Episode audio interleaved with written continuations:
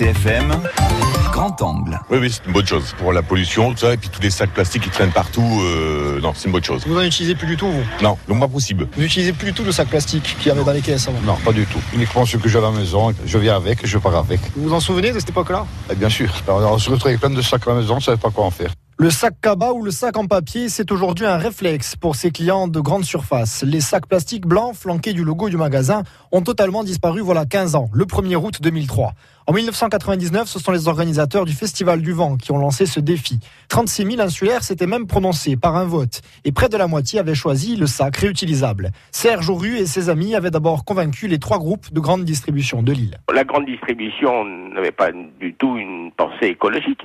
La grande distribution, soudain, elle comprenait qu'elle allait euh, d'abord avoir moins de lieux de stockage de sacs plastiques, moins de commandes. Euh, qu'ils allaient euh, un tantinet gagner de l'argent. Le motif écolo est arrivé euh, simultanément. En effet, le sac réutilisable s'achète environ 1 euro. À l'époque, Carrefour, Casino et Système U suivent le mouvement mais difficile de sortir de la logique de distribution de ces sacs gratuits, réutilisables y compris pour les poubelles. Charles Capia, patron du groupe Codim à l'époque et élu à la Chambre de commerce d'Haute-Corse, se souvient de la réaction des fournisseurs. Pour ces sacs plastiques, il dépensait entre 100 et 150 000 euros par an. Le président de la Chambre de commerce du Puy-en-Velay avait écrit au président de la Chambre de commerce de Bastiac pour lui dire mais euh, est-ce que vous pourriez intervenir auprès de votre administré qui peut faire supprimer les sacs plastiques?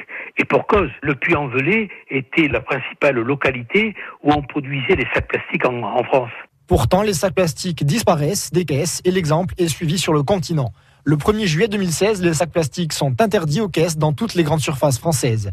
En Corse, si l'on voit de fait moins de sacs plastiques voletés ou s'accrocher aux arbres, difficile d'évaluer l'impact écologique de cette mesure. Dans le traitement des déchets, le CIVADEC ne distingue pas les sacs plastiques du reste des calculs. Et en mer, on ne dispose pas de mesures suffisamment précises pour l'instant. Cela dit, François Galgagne, océanographe biologiste, note une diminution des émissions depuis la Corse. Ce qui vient de la Corse, ça, ça a. Typiquement, si vous voulez, on a moins de sacs. Et par contre, sur le littoral et en mer, sur les fonds flottants, ça, ça ne se voit pas parce que simplement, il y en a d'autres qui arrivent par ailleurs et qui couvrent un petit peu la mesure. En France, la consommation des sacs plastiques en grande surface est passée de 15 milliards par an en 2004 à 700 millions aujourd'hui.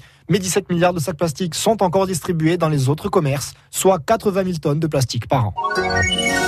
France Bleu, France Bleu RCFM.